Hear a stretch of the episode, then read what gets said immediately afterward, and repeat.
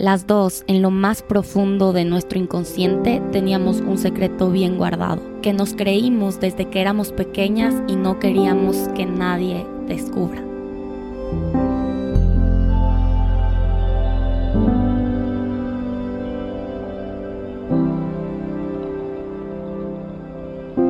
Hola con todos, bienvenidos al cuarto episodio de la segunda temporada de Lo que nadie te cuenta. Estamos súper emocionadas de este capítulo porque es un tema que es muy cercano a nuestra experiencia personal y corazón. El día de hoy vamos a hablar de extremos. A nosotros nos pasa que siempre tendemos a irnos hacia algún extremo.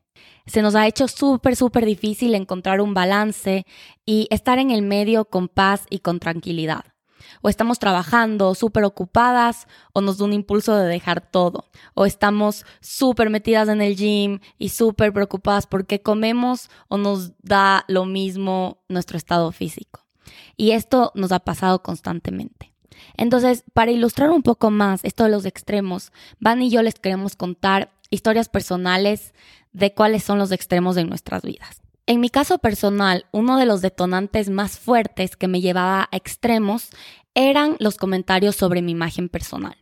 Un comentario tan chiquito como, como una comparación con mi hermana gemela hacían que empiece a tomar una serie de acciones que me daban falso control sobre mi vida. Por ejemplo, empezaba a controlar todo lo que comía.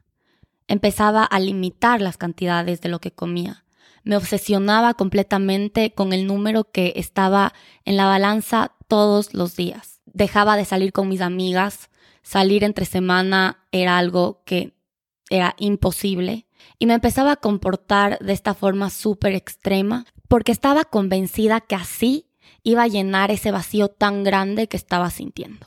En mi caso, los detonantes más fuertes siempre han venido de las comparaciones en temas de superación. Cuando Ale, por ejemplo, le ofrecían un trabajo y a mí no, o ella alcanzaba o tenía mejores notas, había una voz en mi cabeza que me hacía actuar de una manera compulsiva. En mi caso era aislarme de todo el mundo, enfocarme en estudiar, en tratar de adquirir más conocimientos, me ponía mucho más brava, me decían cualquier cosa y estaba totalmente reactiva y no quería ver a nadie, me aislaba, no quería tener contacto para nada con ninguna persona en el mundo exterior. Y conversando entre las dos, nos dimos cuenta que estos comportamientos extremos, aunque de forma son súper diferentes, tenían exactamente la misma raíz. Las dos, en lo más profundo de nuestro inconsciente, teníamos un secreto bien guardado, que nos creímos desde que éramos pequeñas y no queríamos que nadie descubra. En mi caso, desde que nací, tenía la cara más redonda que Vane. Y siempre los comentarios eran que yo era la gemela más gordita. Y el secreto que guardé en mi interior es que hasta no ser igual de flaca o más flaca que Vane, no voy a ser suficiente. Y creía firmemente que controlando lo que como y viendo un número menos en la balanza, iba a ser finalmente aceptada y amada. En mi caso, la creencia de no soy suficiente, me acuerdo exactamente el día que comenzó. Ale y yo estábamos en el mismo paralelo, que era el paralelo C, que tenía la profe buena, que era la tía Marcia. Me acuerdo que las dos siempre jugábamos juntas, teníamos esta profe súper buena en kinder a los seis años. Y un día le llamaron a mi mamá súper preocupadas las profesoras a decirle que las gemelas no ponían atención a la clase porque vivían en su propio mundo y llegaban y pasaban jugando entre ellas y que estaban muy preocupadas de que no íbamos a ser amigas. Entonces mi mamá, como buena mamá y súper preocupada, fue al paralelo, me acuerdo un día, vi a mi mamá en la mitad de la clase, corrí, salí a abrazarle y sentí que estaba tensa y que algo en su cuerpo me decía que algo no estaba bien. Me acuerdo que me tomó de la mano y me dijo, nena, te vamos a tener que cambiar de paralelo. Me llevó, ese rato me separaron de mi hermana y me hicieron escoger entre dos profesoras. Una monjita que parecía buena, pero resulta ser que era la más estricta de todo el colegio, y una profesora con pelo corto que me daba miedo cuando la vi. Me dijo, elige cuál va a ser tu nueva profesora. Le apunté a la monjita y me cambiaron de paralelo al paralelo A. Siendo chiquita, obviamente no pensé en todas las razones por las que mi mamá decidió separarnos, sino lo único que estaba en mi cabeza era algo está mal en mí. Si a mí me cambiaron, si a mí me escogieron para irme a este paralelo con la profesora, entre comillas, mala, seguramente algo hice mal, no soy suficiente. Ahí empezó esa historia y desde ese día me acuerdo que mi comportamiento cambió drásticamente. Me volví extremadamente estricta conmigo misma y exagerada. Me acuerdo que no se me podía mover un pelo. Si ustedes ven fotos cuando éramos chiquitas, Ale estaba toda despeinada, con la camisa sacada y a mí era el pelo lamido, parecía lamido de vaca y súper estricta desde chiquita, parecía una niña robot. Y yo me acuerdo que cada mañana Vane tenía un trauma de que su peinado le queden bolas. Entonces le tenían que peinar 20 minutos hasta que quede completamente lamido. Y les estoy hablando de una niña de 6, 7 años. Era tanta mi obsesión y esa creencia de que no soy suficiente y que tengo que compensar esta falta de ser suficiente con acciones extremadamente eh, estrictas conmigo misma. Y así yo crecí. Todo en la escuela, yo me acuerdo sacarme 20 cerrado, no perdí una milésima, ni en disciplina, ni académico, porque tenía tanto miedo de no ser suficiente que tenía que cumplir todas las expectativas al pie de la letra.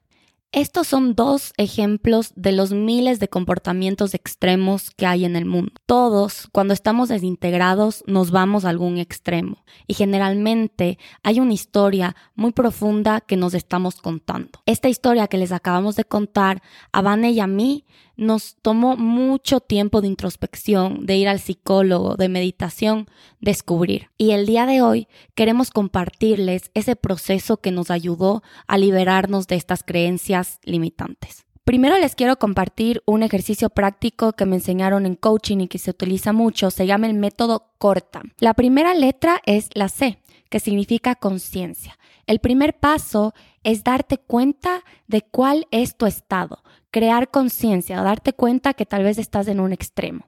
Algunas preguntas que te pueden ayudar es cuál es tu estado de ánimo predominante y cuál es el que más te quita paz. En mi caso, lo que les compartí cuando me voy a un extremo es el aislarme y el perfeccionismo, tratar de hacer las cosas extremadamente bien. Una vez que creas conciencia que estás en un extremo, viene el siguiente paso que es el origen. Darte cuenta de dónde viene este estado de ánimo, ¿Qué ha ocurrido para sentirte de esta manera? ¿Cuánto se debe este estado de ánimo a ti mismo? Y esto es súper importante porque, como les contamos, cuando son creencias súper fuertes de cuando eras chiquito, generalmente el detonante es muy chiquito a comparación a tu reacción. Entonces, en el caso de Ale puede ser un comentario acerca de su peso, en mi caso puede ser un comentario acerca de mi superación o mi valor profesional. Entonces, estos detonantes siempre tienen un origen y es importante hacerte estas preguntas. El tercer paso es la R de reacción. ¿Cómo expresas tu estado de ánimo? ¿A qué tipo de reacciones te conduce? ¿Y cómo te limitas con respecto a tu objetivo de vida?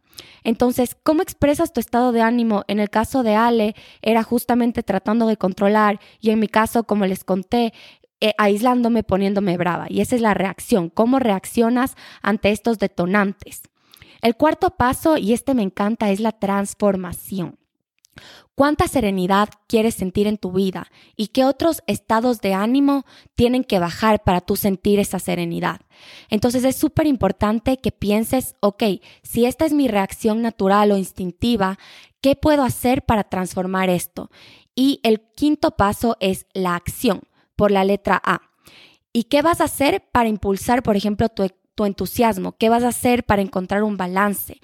¿Qué experiencia poderosa vas a provocar en ti?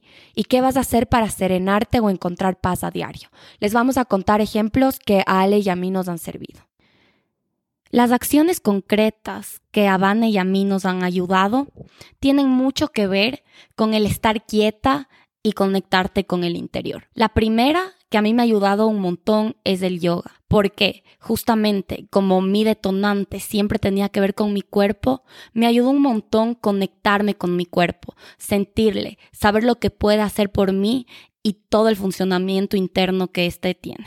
A mí algo que me ha ayudado un montón es tomarme las mañanas con calma y tener una rutina en las que apenas me despierto, medito. ¿Por qué? Porque me hace sentir que tengo un espacio para conectarme conmigo misma, que lo más importante que puedo hacer en el día y lo primero que hago es conectarme conmigo misma. Dentro de esa meditación siempre agradezco. Y también después de meditar, me tomo mi tiempo, salgo a caminar escuchando un podcast. Yo escucho mucho a Eckhart Tolle, tiene un podcast buenísimo que se llama Essential Teachings o también el podcast de Mind Valley. Pero esto me ayuda a conectarme conmigo y a decirle al mundo, nada es más importante que la conexión primero conmigo, que agradecer, que parar y después puedo empezar el día. Entonces eso a mí me ayuda a encontrar esta quietud dentro de todo mi día. Otra cosa que a mí me ha servido un montón es dejar el absolutismo de lado. Si estoy pensando en extremos, si estoy pensando que la vida es blanca o negra, trato de encontrar los grises. Por ejemplo, hace poco me pasó que me estaba preparando para dar un examen súper difícil y en la sección de matemáticas me fue pésimo. Me saqué tres preguntas bien de 20 y Después del examen, mi mente empezó a pensar en términos totalmente absolutistas. Por ese examen sentí que era un fracaso en todo lo que hacía, que nada de lo que había hecho en toda mi vida estaba bien, que era pésimo en matemáticas y que nunca iba a poder resolver un problema. Por suerte, me di cuenta que mi mente estaba pensando en absolutos, que estaba viendo toda mi vida en un solo matiz y empecé a respirar y encontrar esos grises, esas cosas en las que sí soy buena, esos momentos en los que me ha ido excelente en matemáticas. Y eso me ayudó a calmar la mente y tener una perspectiva mucho más profunda de la vida.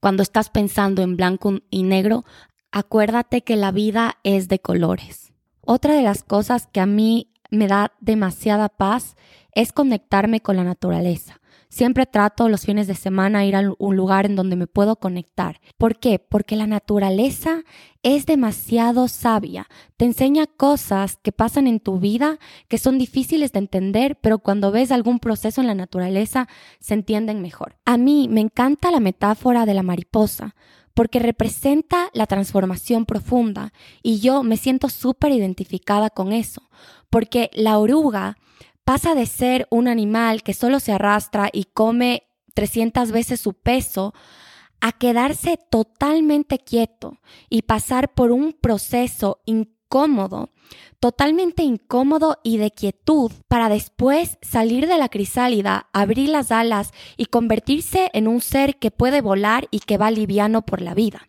¿Y a qué se refiere esto? Los procesos de transformación verdaderos que te dan alas y que te hacen mucho más livianos requieren de quietud y son incómodos. Requieren de quedarte en un estado en el que tienes que parar y solamente tienes que ser. Y la transformación se va dando poco a poco cuando te das el espacio de parar, de entender que eres suficiente y que esas alas van a salir a su tiempo. Si tú te das el espacio simplemente de amarte y de quererte como eres y aceptar esa transformación. Me encanta este ejemplo porque a veces cuando estamos incómodos o cuando sentimos un vacío, lo que queremos o lo que busca nuestro ser es la transformación. Y muchas veces pensamos que esa transformación la vamos a obtener con comportamientos extremos, cuando la verdad es que esa transformación viene de la calma, de la introspección y como dijo Vane, de la quietud. Y la cosa es que la quietud muchas veces es no hacer nada. Y eso en este mundo se ve mal y se siente mal porque nos han enseñado que las cosas se resuelven haciendo más y más y más y controlando y teniendo acciones extremas. Pero muchas veces la única acción que necesitas, y en los ejemplos que les dimos, son cosas como meditar, como estar en la naturaleza, como el yoga, cosas que permiten justamente crear este espacio de quietud para que te des cuenta que justamente no hay nada que tienes que cambiar, que no hay ningún hueco en verdad que tienes que llenar más que saber que eres suficiente, que viene de saber, no de hacer, porque ya eres suficiente.